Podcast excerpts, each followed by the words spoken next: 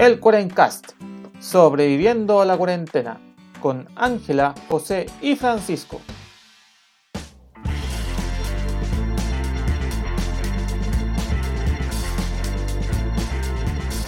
Buenos días, buenas tardes y buenas noches a todos los amigos del internet que nos acompañan esta nueva semana en el Cuarencast veraniego, aquí con mi piscinita de niños chicos en el balcón. Eh, así nomás, pues el tema es que el balcón es recontra chico, así que puse la piscina y, literalmente ya no puedo pasar a regar las Se ocupa el balcón completo. Claro, así es facto. Bueno, como siempre, me habla José, soy anfitrión del programa aquí aguantando el calor de Santiago. Me acompañan desde la distancia eh, Ángel y Francisco. Por lo menos Pancho anda disfrutando Coyhaique. Eh, supongo que por lo menos ya hará menos calor que acá, ¿no? Hola José, hola Ángela.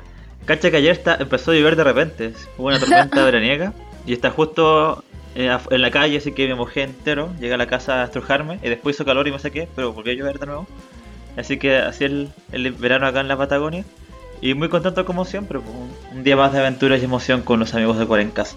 ¿Y cómo está la Ángela allá en, en los Santiagos? Bien, igual que el José peleando con el calor estos días. queriendo irme a Coyhaique, pero ahora no tanto, ya que el Pancho ingresó a nuestra categoría de fase 2. Así que no. te, abrazamos, bienvenido. Estamos todos en fase 2 por primera vez. Pero... Fase 2 te permite hacer una fiesta clandestina a la semana. Sí. Pucha. Eh, pero para la segunda van los pacos, pero para la primera no. Porque aquí.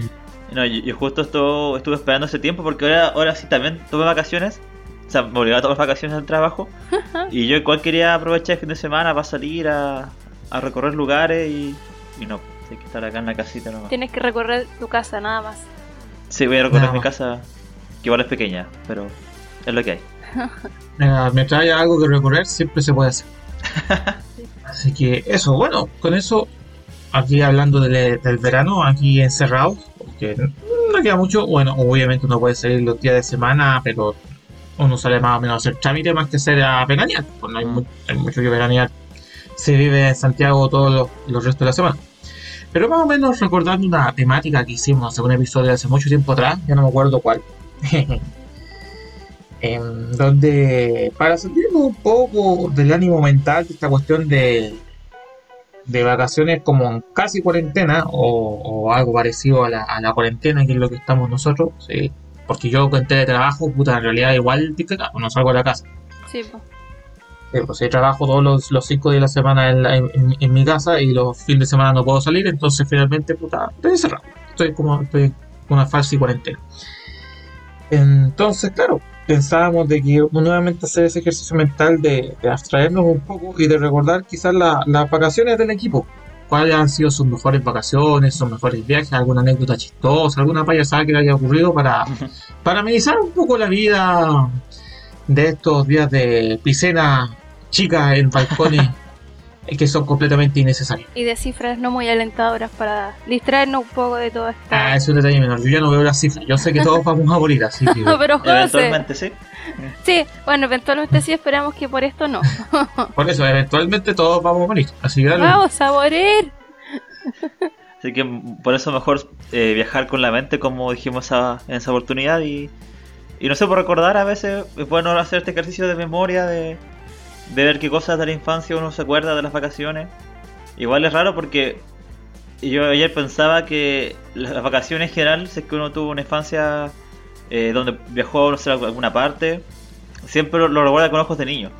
Sí. Y volver a esos lugares ya de adulto es, raro. Cambia todo. Mm. Sobre todo, no sé, uno veía antes las casas gigantes y volvía a esa misma casa y es como, eh, no es tan grande como yo creía. Ah, este, este cuestión, puta, no que tenía tres dormitorios y una caballeriza. No, en realidad era un departamento de un dormitorio y un baño donde te metían a dormir bajo el sofá. En realidad era eh, una caballeriza, José, pero. quizás, no, quizás peor, era una caballeriza de verdad. Eh, bueno, con eso vamos a empezar el episodio del día de hoy. Por ejemplo, eh, dicen que las vacaciones son importantes, cabros, por un tema de bienestar psicológico. Sí, ayuda, oh, ayuda a despejarte un rato y a, dejarte pensar en, la vida. De hecho, dicen que efectivamente las vacaciones mucha gente se los toma, se toma varias, como que toma una semana o dos semanas y dejándose una semana para el resto, pero he escuchado muchos loqueros que dicen que siempre es mejor tomarse las tres semanas, Sí, porque el- tres de en la primera semana uno todavía piensa en la pega, en la segunda uno recién se está desconectando y en la tercera te desconectaste. Y en la tercera semana recién estás descansando en serio. O sea, solo tienes Para. cinco días para descansar. Y después Sí, o vuelves, sea, solo tienes, solo tienes cinco días para descansar. y vuelves a la verdad. triste realidad. Sí. Y de hecho igual tiene como esa influencia en tu bienestar el hecho de hacer la maleta, de planificar de vender, si es que vaya a alguna parte más organizada o no, eh, de cambiar tu rutina diaria, de tus horarios también, como que de sonar un poco el, tu sistema. Y como dijo José recién, puedes conectarse, cambiar un poco eh, la- las preocupaciones del día a día, del trabajo en general. La rutina. Yo acá los, los quiero llevar cada uno a su infancia, ¿cómo eran sus vacaciones cuando eran chicos? Chicos. Uh, para mí siempre y hasta el día de hoy que soy vieja ya. Ah, no, pero ya que soy una adulta joven, las vacaciones siempre ha sido sinónimo de ir a Pichilemo. De... Ah, la surfista. No, lo intenté una vez y fracasé rotundamente, así que no. Pero sí, o sea, vacaciones desde que tengo memoria es ir a Pichilemo siempre. En un principio íbamos a la casa de, una, de un amigo de mi mamá. Y ahora me, me pasó eso de, de grande. Volví a ir a la casa. Bueno, ya no vive ahí esta persona, pero como que me dejaron verla. Así como me hicieron el favor, así como conté una triste historia. Quiero volver a ver este Quiero lugar. entrar a esta casa. Y claro, pues me di cuenta que no era gigante como yo la veía cuando chica, sino que era una casa normal y hay que como, wow, como juega la mente de un niño cuando uno es chica. Pero lo pasaba súper bien porque al lado de, de la casa esta persona vivía una familia que tenía caballos, que se dedicaba como a las, a las cabritas que le dicen a hacer los paseos en, en Pichilemo, que es como un clásico. Entonces de repente nos, había como un gallinero entre medio y no sé cómo los caballos lograban pasar del patio de al lado al patio de la casa donde estaba. Entonces no sé, pues yo cabra chica salía a jugar y me encontraba con un caballo. y era como, ¡Mamá, un caballo! Y lo otro bacán es que de como debajo de esa casa hay una, una especie de laguna, un ojo de mar que le dicen allá. Entonces era como típico que me los niños más grandes de al lado, que era como, tía, nos presta la Ángela para llevarla la... Y como era como para que me entreteniera, me llevaban, po. Entonces ahí pescando guarizapo, viendo los pajaritos. Bueno, y ahí tengo un recuerdo medio traumático porque porque típico que uno cuando es chico en la ciudad no, no está acostumbrado a ver la caza. Que, que aún sigue siendo común en esos lados ir a cazar patos. ¿Cachai? Ah, ya, ca- ca- cazar, cazar de, De de cazar, de, de real. Entonces, Ah, ya, ya, ya. imagínate una cabra chica, no sé, cuatro años, cinco años, está, está feliz pescando guarizapo cuando va a llegar unos tipos con las escopetas y yo, ¡ah! Llegué así como un poco llorando a la casa, Y cae un mamá. pato muerto a tu lado. No alcancé a ver eso, pero el hecho de ver la escopeta, no estar acostumbrada como a esa cotidianidad de las zonas más rurales, yo lloraba así, mamá, lo- la escopeta. Pensaba que me iban a matar. Eso era mi, Demasiado, demasiado Hollywood. Eso explica muchos traumas en tu vida, Ángela. Pero tengo muy lindos recuerdos de, no sé, la vecina hacía pan amasado y no- me iban a golpear la huerta que fuera a comer pan recién hecho. Ahí con manca- mantequilla, escuchando los Pimpinela de fondo que estaban, era como el hit del momento. Clásico. Y la parte chistosa de eso es que crecían unas flores que tenían como una especie de miel al medio. Y yo me dedicaba a comer flores cuando era chica, cuando iba a Pichilemo. Como que pescaba las flores y me las comía y como mi mamá, pero Ángela, te estoy comiendo una flor. Pero es que es dulce, mami. Ahora no lo haría. No lo haría yo. Ah, ni, ni a palo hago esa wea, pero. Esa no era, no era Floripondio, ¿cierto, Ángela? No sé, a lo mejor. Yo tenía un viaje y no me daba cuenta. Sí. ¿Y usted, chiquillo? Eh, en mi caso, las vacaciones eran. Bueno, yo que vengo de Calama del norte, eh, y todo lo que sea eh, de Copiapó es sur, así que había que venir al sur. Claro, y uno llegaba, no, me acuerdo que en esos tiempos uno llegaba a Santiago y, y la primera parte de las vacaciones eran en Santiago y puta era el glamour, pues, puta, porque está ahí de, de pueblos chicos, que Calama es una ciudad chica, a la gran ciudad, es como chip en la gran ciudad, pues no sé si se acuerdan sí. Eh, puta, claro, pues todo el glamour, la vida, así, puta, ver un mall gigantesco, cuando en realidad eh, en ese tiempo todavía Calama no tenía ni mall, así, y tenía un centro hiper eh, chiquito, y claro, en un mall de tres pisos, dando vueltas, o, puta, y los parques donde había verde, porque aún habían árboles, no, en Calama hay pocos árboles, entonces aquí donde hay tres, cuatro, cinco árboles ya era, ya era más. Y todo ese tema, todo ese tema como glamuroso, si se podía decir, y después el resto de las vacaciones era ya ir a Curicó, donde ya era, era un poco más tranquilo y donde ya era la casa mío familiar, donde ahí sí ya estábamos con los primos y el resto de, de locos familiares que iban apareciendo por ahí. Sí, Es un clásico que se vaya juntando la familia, como que llegan a una parte, después llegan los otros. Claro, sí, porque, porque cuando todo en Santiago siempre éramos mi hermano y yo. Eh, Mi hermano y yo siempre éramos los que andábamos ahí dando vueltas por, por, por donde sea, por- cuando chicos. Pero ya en Curicó, claro, ahí ya llegaba el, el resto de la familia y allí estaban ya normalmente, y normalmente, claro, siempre estábamos por lo menos con otros dos primos como mínimo. Eh, para los fines de semana siempre llegan el resto de los primos y claro, esas típicas cosas de mesa para cabros chicos. Ay, sí. y- que parte, sí. Ay, Claro, sí. pero y, y- y ahí ah, divirtiéndose en la vida, pues jugando la pelota, cuando todavía era pseudo futbolista. Ah, no sabíamos esa parte de tu historia, José. Pseudo futbolista. Mm, Me acabo de enterar. Interesante. sí, Mejor amigo, gracias. pero que no mucha, muy poca gente sabe que. Qué Y maneja ahí, no, y ahí viviendo la vida, pues ahí tranquilamente.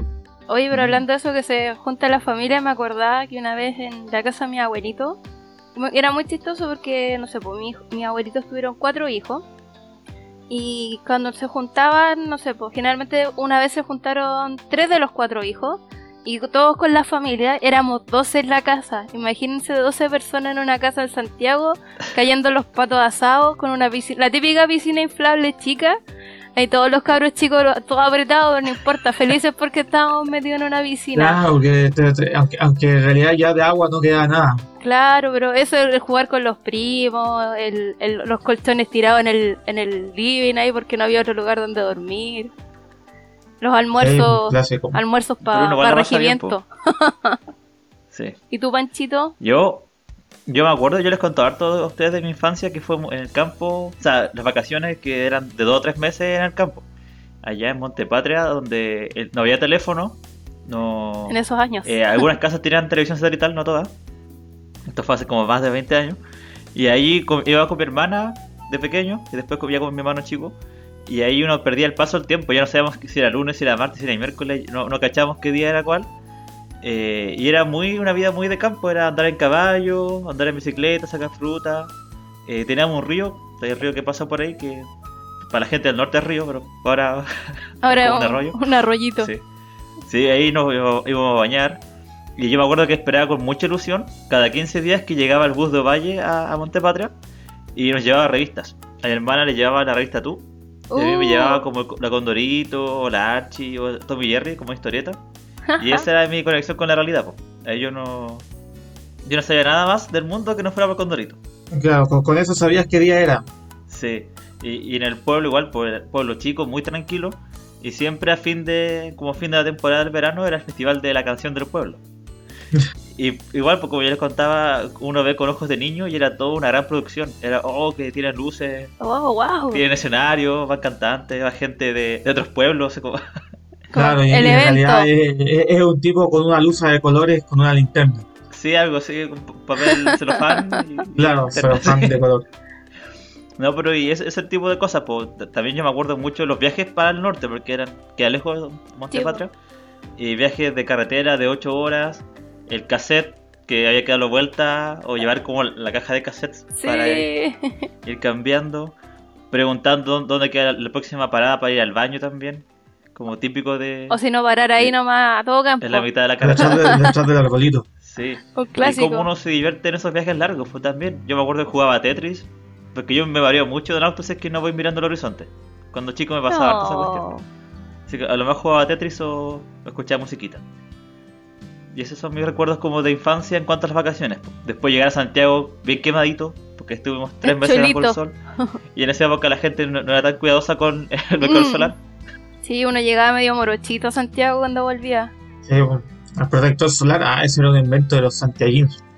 Oye, pero hablando de eso, otra cosa que, que también recuerdo mucho de Pichilemu ya un poco más grande, ya tipo 10, 11 años. Como el Pancho decía, yo también me iba casi los dos meses a, a Pichilemu a estar con mi viejo, po. Y en esos años mi papá tenía un- una verdurería en el centro. Entonces era como todos los días levantarse temprano, ¿cachai? Chica yo ayudando a mi viejo a, Ah, a la pega. Eh, me entretenía mucho los días que iba a comprar porque había que descargar el camión, ordenar las cosas. Son cosas muy cotidianas, pero yo era feliz, no sé, por ordenando los, los damascos, los duranos, las sandías.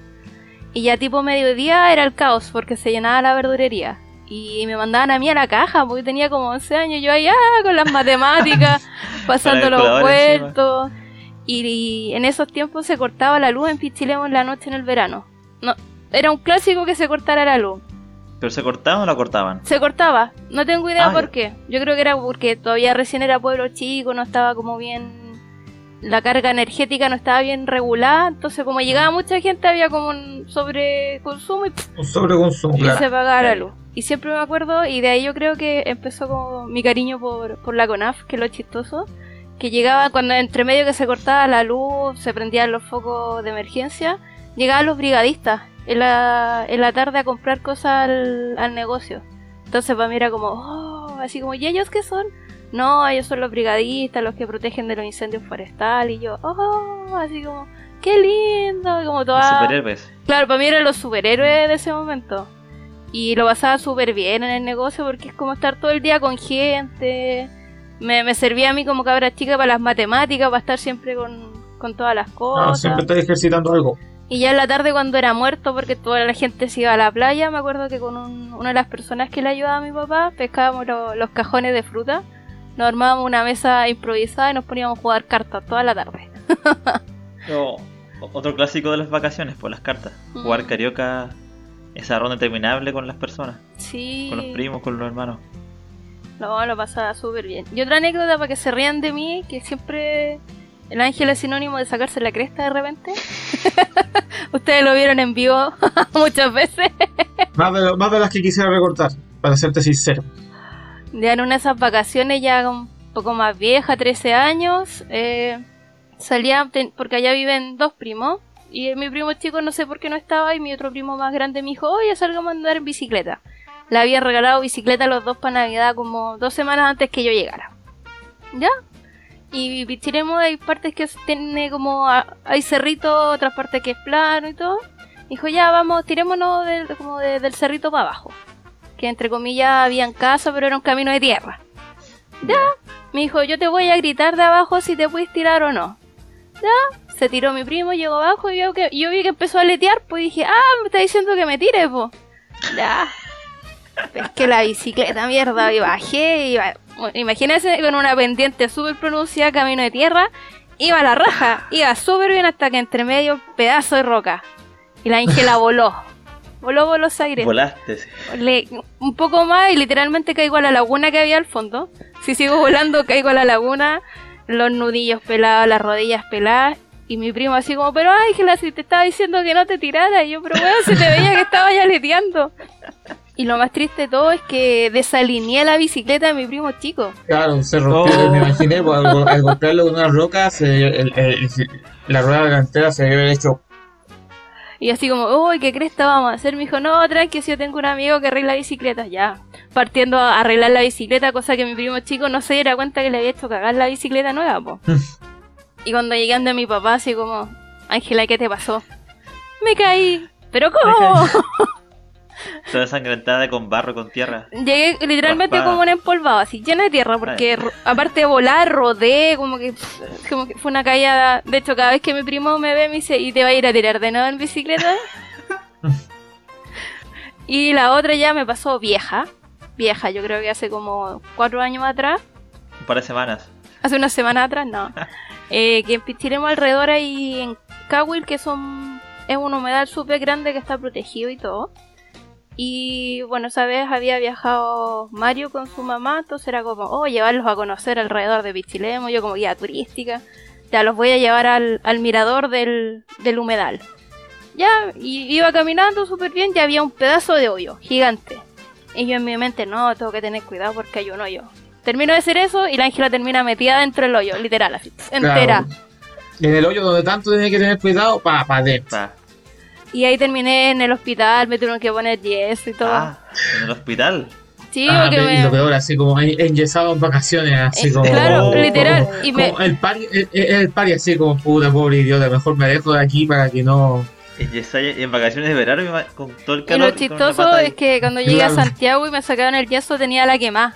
Del- Ah, como de, de la, de la rodilla para abajo no estaba quemada y para arriba así, weón. Pero no, igual fui a la playa y todo y me, me, me tiraba a Igual seguí parrandeando. Igual con sí. tu botita.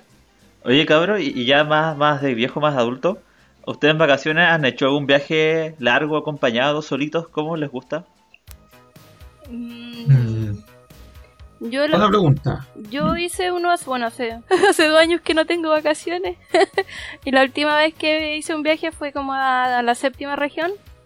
A, a recorrer como los parques, las reservas. Bueno, ahí está cuando la, cuando contamos la historia de carretera que me perdí. que casi entré en pánico. Pero, y viaje sola, esto una pura vez que fue un congreso ese año en Arica de geografía, que era la primera vez que viajaba sola en avión y todo. Y fue súper entrete porque es como ir a re- como recorrer el mundo solo, así como valerte por ti mismo. Que es distinto cuando vas con otra persona. Mm. Sí. No, y reciente, así como viajes largos, no mucho en realidad, pues ya. No sé, pues me acuerdo una vez que, bueno, con mi pareja, obviamente viajamos a, a San Pedro de Atacama, obviamente ya no conocía nada, pero yo como de la zona ya cachaba todo, entonces era como, ah, sí, ahí. Hola, qué lindo. Sí, más o menos así, así como yo me acordaba así cuando, cuando fuimos a Caíces del Altar, yo diciendo, pero si por esta cuestión se entra por detrás y aquí nadie paga, pues. pero los turistas, bueno. Ah, Pasó- nos acaba de pasar el dato del José, que uno va a entrar por detrás para ir a pagar. y no, y no pagarle a los pobres. Paguen, a- colaboren con el pueblo Tacameño y paguen su entrada. Eh, y eso, ¿no? Y otro, otro viaje al día. También me acuerdo que, claro, yo viajé solo, pero, pero solo, entre comillas, a Puerto Natales, a las Torres del Paine, pero me quedé en la, en- con unos familiares, entonces ahí reduje todos los costos operativos de alojamiento y comida. Que es súper caro allá, po. Sí, bo, pero yo como fui con, un fue con la casa familiar, entonces y, y me quedé la- unos, unos tiempos allá fastidiando y bien, tranquilo. Pero así como, como gran anécdota de vacaciones, no, mis vacaciones en realidad siempre fueron tranquilas y, me- sin mayores problemas. A lo más, puta, claro, un, un pelotazo, alguna rodilla Oh, raspada, o ese Yo me tipo de cosas, acordé de algo que tú cuando la pelota. O, o no sé, bo, ponte tú jugando con un bate de béisbol y a alguien le llegaba un pelotazo de una pelota de béisbol que y esa cuestión, puta, sí que sí que duele. Cuando en, en- en alguna vez en- entre, entre algunos familiares y yo se nos vio por querer jugar béisbol. ¿Y de qué te acordaste, Angie? Que tú, u- tú con tu polola no encontraba nada mejor que hacerme la misma broma que me habían hecho unos amigos y llamarme a las 5 de la mañana de San Pedro, no sé dónde, para asustarme. Ah, no, no, acuerdo de esa. Probablemente Sí. estábamos curados para. Porque días antes otros amigos habían viajado a, a Perú, creo, a no, a Bolivia. Y no encontraron nada mejor que arrendar como una casa por, por estas aplicaciones. ¿Cuál es la aplicación? Claro, se suponía que era un hostal y al final era una casa como a la cresta del pueblo. Y entonces en mitad de la noche se les cortó la luz, se les prendió la tele así como con... con... Ay, Entonces no encontraron nada mejor, se les olvidó la diferencia horaria que llamarme a mí. Y yo así como, ¿qué voy a hacer acá en Chile si ustedes están allá? No, es que tenemos miedo. Y claro, le conté al José y el José no encontró nada mejor que hacerme la misma broma, llamarme así como, Angie, no sé qué yo, ¿qué, pero qué pasa? No, era para molestarte. Y yo a las 5 de la mañana así como, maldito, estaba durmiendo. lo conseguiste, José. No, no, no me acuerdo de eso, pero sí admito que varias veces he llamado a la gente a las 4 de la mañana, 5, 3 de la mañana para volver. Como también a veces otras personas cuando yo no estoy carreteando me llaman a las 3, 4 de la mañana para volverme. O sea, esto, esto- es mutuo, no es como que lo haga yo. Varias veces me he despertado así con cara de que, oye, así como se llamaba el negrito del confort. Puta, loco, eh, no me acuerdo de eso a las 3 de la mañana, loco, weón, no me preguntes. Así que tengo, tengo esa llamada pendiente algún día para el José. No tengo ningún Algún problema. La Vamos a dejar venganza. grabada para, acá- para este podcast. Sí. Yo me acuerdo, me, me iba a contar de, una- de un viaje, pero me acordé de otra cosa, que ya en el campo también teníamos la costumbre de, como hay, hay caminos donde no anda nadie, literalmente un camino que une un pueblo con dos personas, con un pueblo que con tres personas, ¿sí? y un camino igual amplio para camiones. Y lo que hacía mi papá, que en, en la camioneta nos llevaba a la bicicleta, y nos íbamos todos, mi hermana, mis primos, arriba, a la- como hasta la, la divisoria de aguas, Oh. y de ahí Ya. nos tiramos para abajo. Igual No, no sé cuánto será. Yo cuando, cuando chico para mí eran kilómetros y kilómetros. Pero creo que son como 10 kilómetros bajando en bici. Igual es harto. Igual de harto, sí, pero cuando, para mí cuando niño era la vida entera se te iba bajando la bicicleta. Y Claro. siempre que nos tirábamos por ahí, alguien se le caía y se acababa la cresta. Era Sí, un clásico. Sí, Clásico que alguien tenía que golpearse. De hecho, invitemos a un amigo de la U. De para Ah, allá y sí, sí, sé que. También se cayó, po. Saludos a, a Novita, donde sea que esté. Ah, se cayó. este. Sí, pues, Se cayó entre los quiscos y las piedras. y- Así que dejamos de hacer ese, ese pequeño rally de bicicleta. Entonces, de- después, de, después de que el quinto desconocido se cayó, ya Sí, llegó el momento siempre- de. Siempre la se, se caía la visita. Claro, me- era el momento de que dejar, dejar que las visitas dejaran de hacer eso. Sí, o dejar de invitar visitas. Pa- Oye, pero yo de viajes que me acuerdo, yo en general he viajado solo en vacaciones. Y ahora el último viaje me ha acompañado, pero cuando me fui a Santiago y de como de- dejé mi trabajo anterior, eh, mi meta era venirme por tierra desde Punta Arenas a Santiago. Ya, Entonces igual eh, estuve como tres semanitas y ahí como que vi los pelos contra de viajar solo como esos destinos porque siempre los tours te piden mínimo de X cantidad de personas. Quizás Sí. hay muchos Claro. lugares los que quizás no puedes ir porque si andáis solo no te puedes escribir tú solo para el tour. Pues, así que O te pegan el palo. también sí, pues como Sí, pues. uno solo pague todo y no, pues si uno es pobre. Eh, y después, pero igual te da como ese contacto con la naturaleza. Te da otra otra, otra perspectiva de estar solo en la mitad del bosque o estar solo en la mitad de, de no sé, nada. de la nada, literalmente de la nada. Así que igual es como una experiencia buena que hay que hacerla al menos una vez en la vida. Un viaje solito para... con viaje de autoexploración, como llaman los Claro. de ahora. Y, y- y no como yo que fui eh, exclusivamente a pechar alojamientos familiares. Claro. Sí. Te falta, te falta el viaje solo ahí por la vida, con tu mochila y tu música. Está bien. Sí, bueno, cuando se pueda la gente va a poder viajar de nuevo por este país. Claro, ojalá, o sea, bueno, con obviamente con el permiso de vacaciones, eh, se dio el permiso para salir. Mm, Yo, por lo que, lo que nos decía nuestro entrevistado hace un par de episodios atrás, mientras se haga con cuidado no es tanto problema. El tema es que, que a veces parece pareciera que no se ha hecho con tanto cuidado como, como uno desearía, pero no hay que hacerle, pues hay que aguantar nomás y ya uno va a poder volver a salir y disfrutar las vacaciones y tirarse la playita con calma Sí, que yo creo que algo, por lo menos personalmente yo algo extraño. Ya, yo quisiera, yo tenía pensado de hecho si viajaba a Iquique, pero como que la grande me terminé quedando por aquí.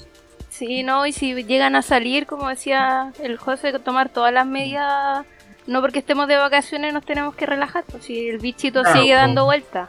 Sí, pues. Sí, sí, eso es el tema, sí, y cuidarse, sí, yo creo que efe- efectivamente es cuidarse. Uno, yo creo que sobre todo esta última semana la mayoría de la gente, y con razón, yo no, yo no soy quien para para juzgarlo. cuestionar, pues, pero se, se ha descuidado un poco.